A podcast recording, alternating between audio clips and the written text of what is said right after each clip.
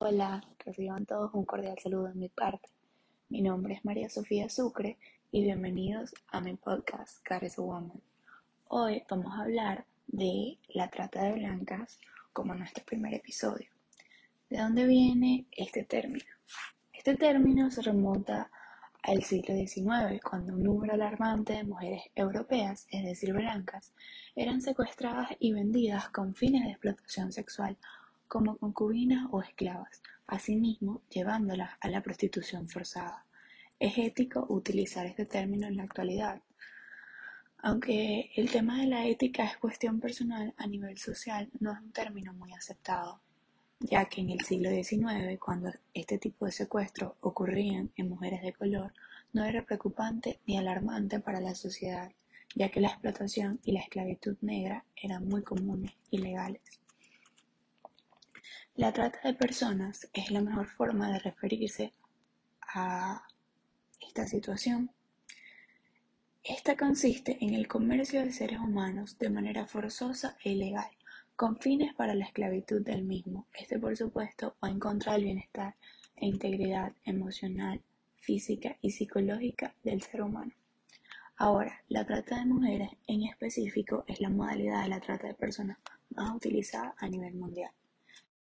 El tráfico humano es la segunda industria criminal más grande del mundo, luego del tráfico de drogas, al mismo tiempo que es la industria criminalística más creciente en los últimos años. Uno de sus pilares fundamentales es la necesidad global de mano de obra barata, inexperta y explotable. En la actualidad, la trata se extiende a un total de 142 países, es decir, el 94% de la población mundial. Prácticamente todos los países en el mundo sirven, así sea de país de origen, destino o tránsito.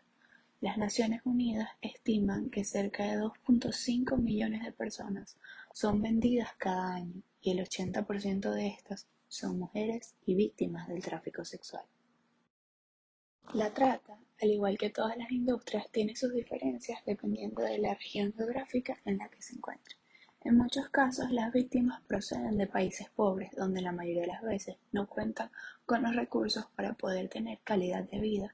Asimismo, las redes de tráfico se aprovechan de esto y les ofrecen trabajos dignos y oportunidades falsas que lamentablemente éstas descubren muy tarde.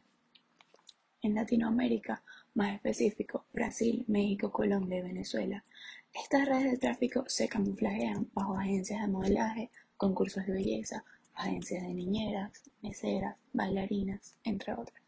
En la actualidad, el país latino con mayor tráfico de mujeres es Brasil, según datos de la Investigación Nacional sobre la Trata de Mujeres, Niños y Adolescentes, PESTRAF, contabiliza 110 rutas nacionales y 131 rutas internacionales, siendo 32 de estas con destino a España. En la mayoría de los casos, las víctimas son llevadas de su lugar de procedencia hacia otras regiones. En este caso, Chile sería la capital latinoamericana como el país más utilizado como tránsito por grupos de crimen organizado. En Israel, el tráfico de esclavas blancas continúa a todo vapor. Cerca de 2.000 jóvenes originarias de la ex Unión Soviética fueron llevadas a la fuerza en los últimos años y obligadas a prostituirse.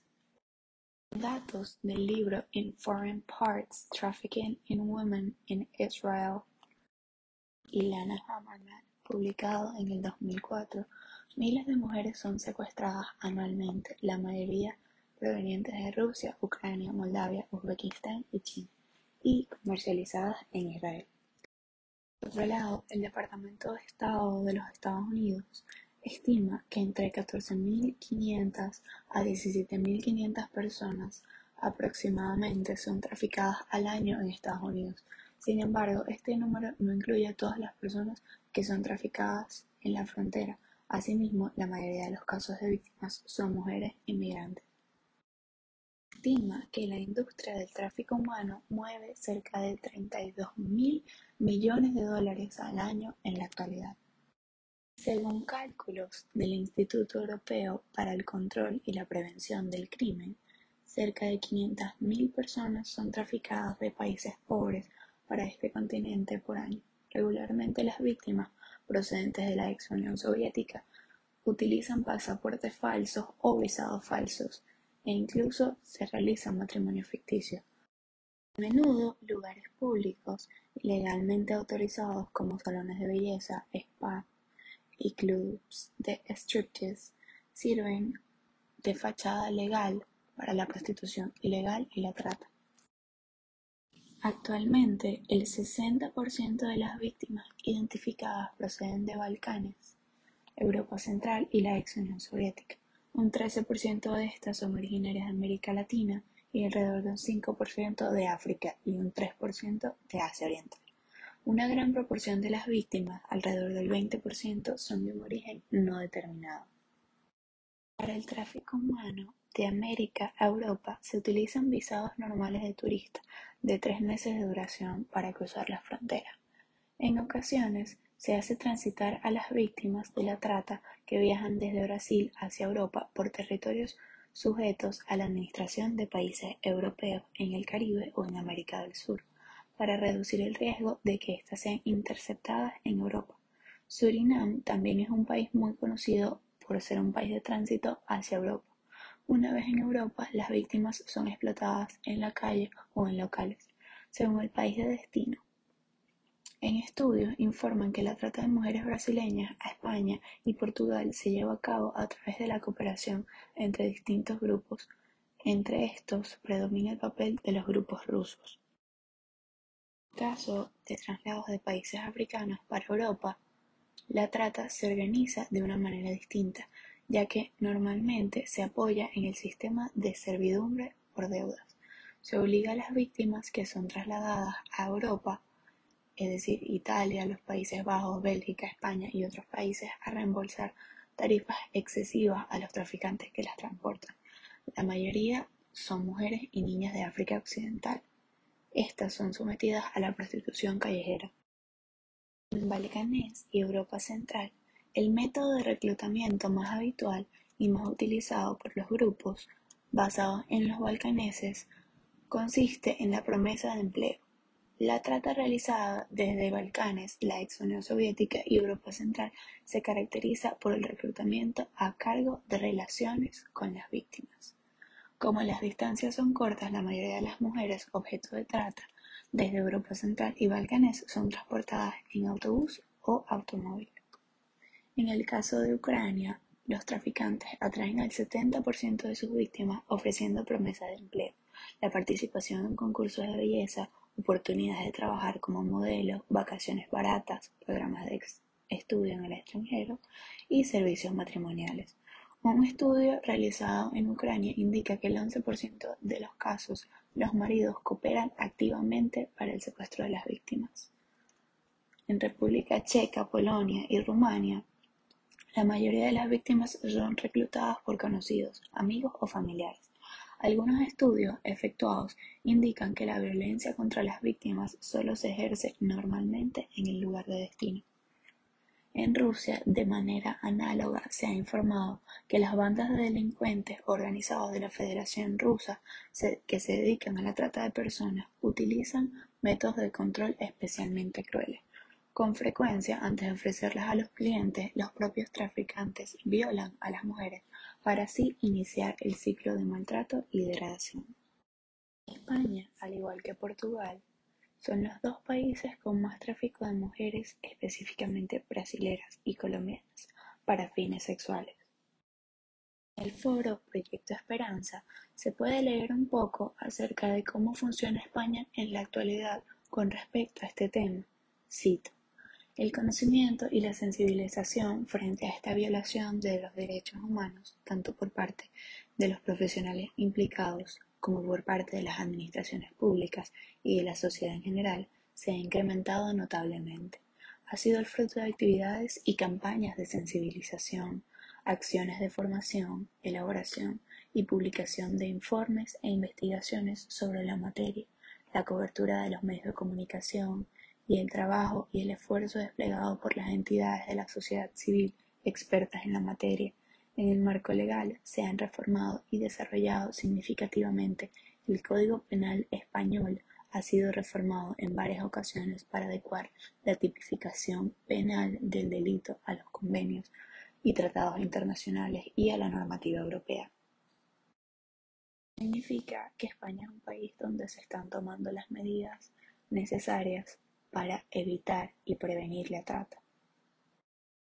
En el caso de los traficantes, la mayoría de los convictos son hombres, al igual que en todos los demás delitos. Sin embargo, el porcentaje de mujeres delincuentes es mayor en el caso de la trata de personas que en otros delitos. Quizás esto viene de la importancia que tiene la relación de confianza entre víctima y el delincuente. Además, en algunos mercados, las víctimas a veces llegan a convertirse en traficantes, ya que esta resulta la única manera en la que evitan que la sigan explotando. Un estudio realizado por la Organización Internacional para las Migraciones sobre la trata de personas en la ex Unión Soviética señala que en muchos casos víctimas repatriadas se habrían convertido en reclutadoras, ya que eran una de las pocas opciones de trabajo que existían para las mujeres en su situación. En Europa, los delincuentes no suelen ser nacionales del país en el que operan, a diferencia de lo que sucede en otras regiones. A menudo su nacionalidad corresponde a la de la víctima. Por ejemplo, solo el 39% de los traficantes enjuiciados en el 2007 en Grecia eran griegos, más de la mitad provenían de Bulgaria, Rumania, la Federación Rusa y Ucrania. Los principales países de origen de las víctimas de trata. La situación en Italia es similar. Esto indica que las comunidades en diáspora son un vector del tráfico, aunque existen las excepciones, por supuesto. En Alemania, entre los traficantes extranjeros predominan los turcos. Se han identificado solo algunas víctimas de esa nacionalidad. Lo mismo ocurre en el caso de los marroquíes en Países Bajos. A pesar de que todos estamos expuestos uno de los temas principales para prevenir la trata es la educación, la sensibilización y el saber que nunca es tarde. Se le recomienda a los padres el diálogo abierto con los niños, niñas y adolescentes, explicar las situaciones como son y cómo suceden, la supervisión y los límites en las redes sociales en el caso de menores de edad. En el caso de las comunidades, se recomienda la realización de charlas, talleres, de formación e información para el tema, asimismo crear conciencia y civilización, entidades públicas abiertas las 24 horas a recibir llamadas de casos o sospechas de tráfico humano. En el caso de mujeres y niñas, se recomienda evitar vías poco concurridas, aprender defensa personal, no publicar ubicación en vivo, investigar y hacer preguntas cuando aparezcan oportunidades laborales extraordinarias o de estudio, no aceptar bebidas, comidas ni objetos de extraños para un conocido o familiar si te sientes observado o en peligro, pídeles ayuda. Si estos no te pueden ayudar en el momento, habla con ellos hasta que llegues a tu destino. Si llegaron hasta aquí, muchísimas gracias por su atención. Pueden leer más acerca de este tema en las páginas de trata de personas y trata de mujeres en Wikipedia, la trata de personas Proyecto Esperanza, pueden ver los informes de las Naciones Unidas contra las drogas y el tráfico. Este es realizado cada dos años, desde el 2004 aproximadamente hasta el 2020 es el más reciente. Espero volver a vernos pronto. Manténganse sanos, salos y libres. Hasta luego.